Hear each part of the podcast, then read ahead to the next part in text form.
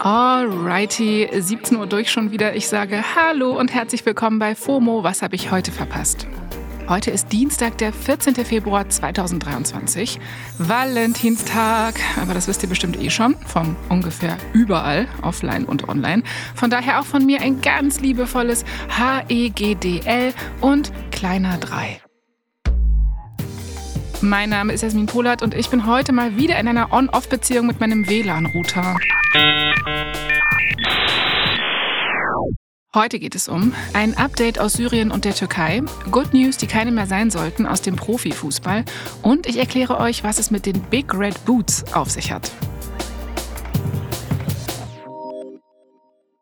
Mom deserves the best, and there's no better place to shop for Mother's Day than Whole Foods Market. They're your destination for unbeatable savings, from premium gifts to show-stopping flowers and irresistible desserts. Start by saving 33% with Prime on all body care and candles. Then get a 15-stem bunch of tulips for just $9.99 each with Prime. Round out Mom's menu with festive rosé, irresistible berry chantilly cake, and more special treats. Come celebrate Mother's Day at Whole Foods Market.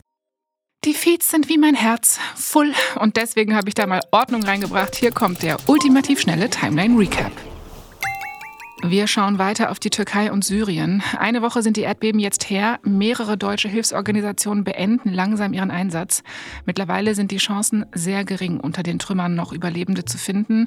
Aber es gibt solche Fälle immer noch. Zum Beispiel wurde ein junges Mädchen nach siebeneinhalb Tagen unter dem Schutt lebend gerettet.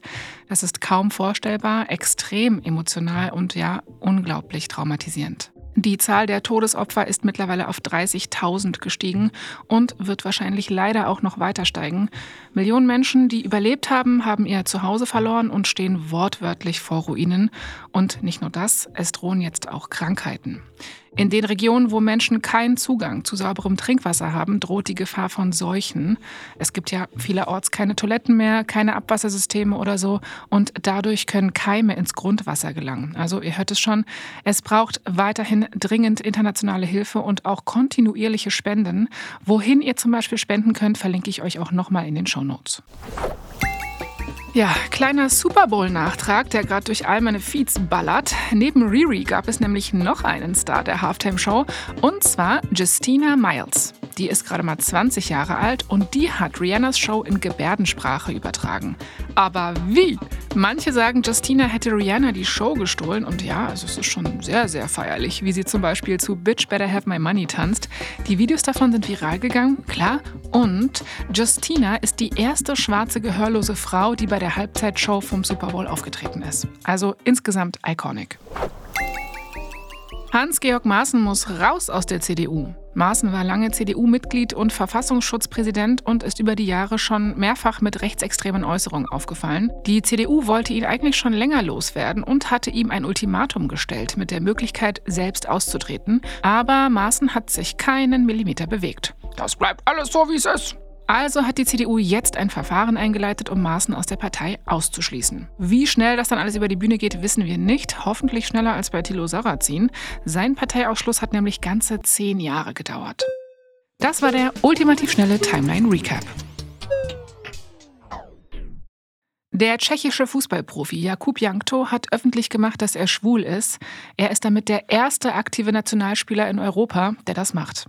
Ja, und damit mal wieder herzlich willkommen in unserer Rubrik Good News, die eigentlich gar keine mehr sein sollten. Good News, die keine mehr sein sollten. Ja, Jakub Jankto hat gestern bei Instagram ein Video veröffentlicht. Darin sagt er unter anderem, dass er wie alle anderen in Frieden leben will und dass er sich nicht mehr verstecken will. Like everybody else, I also want to live my life in freedom, without fears, without prejudice, without violence, but with love. I'm homosexual and I no longer want to hide myself.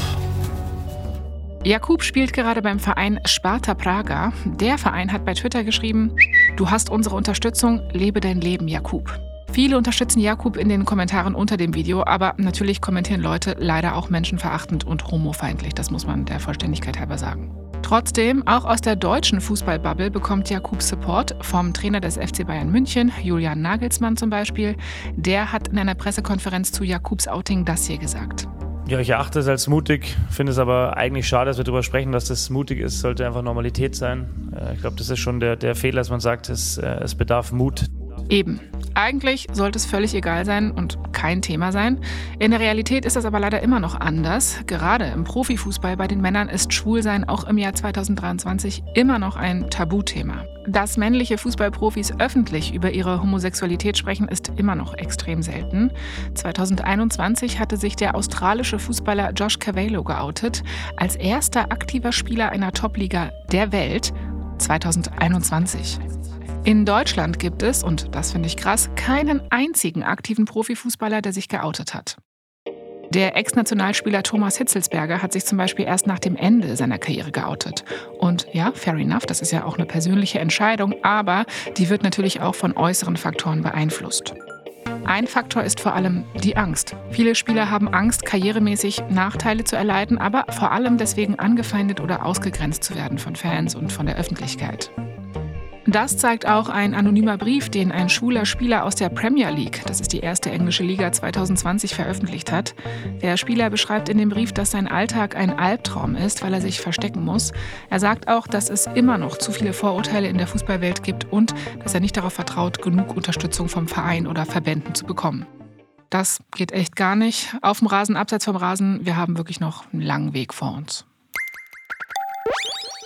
Kommen wir zum letzten Thema und da laufen wir mal ein paar Meter in unseren sieben Meilenstiefeln durch die Timelines. Auf den Socials sind nämlich seit ein paar Tagen überall ein paar sehr spezielle rote Stiefel zu sehen und die werfen Fragen auf.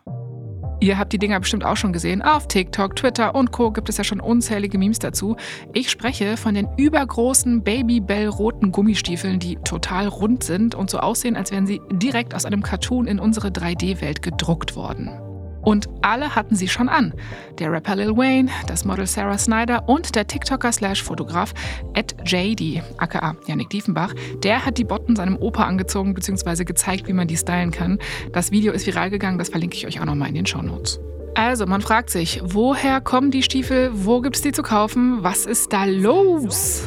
Na, passt auf. Der Big Red Boot, so heißen die Stiefel, kommt von dem New Yorker Kunstkollektiv Mischief. Die haben schon 2021 mit Lil Nas X den sogenannten Satan-Sneaker gemacht. Das war der mit dem Tropfen Blut in der Sohle.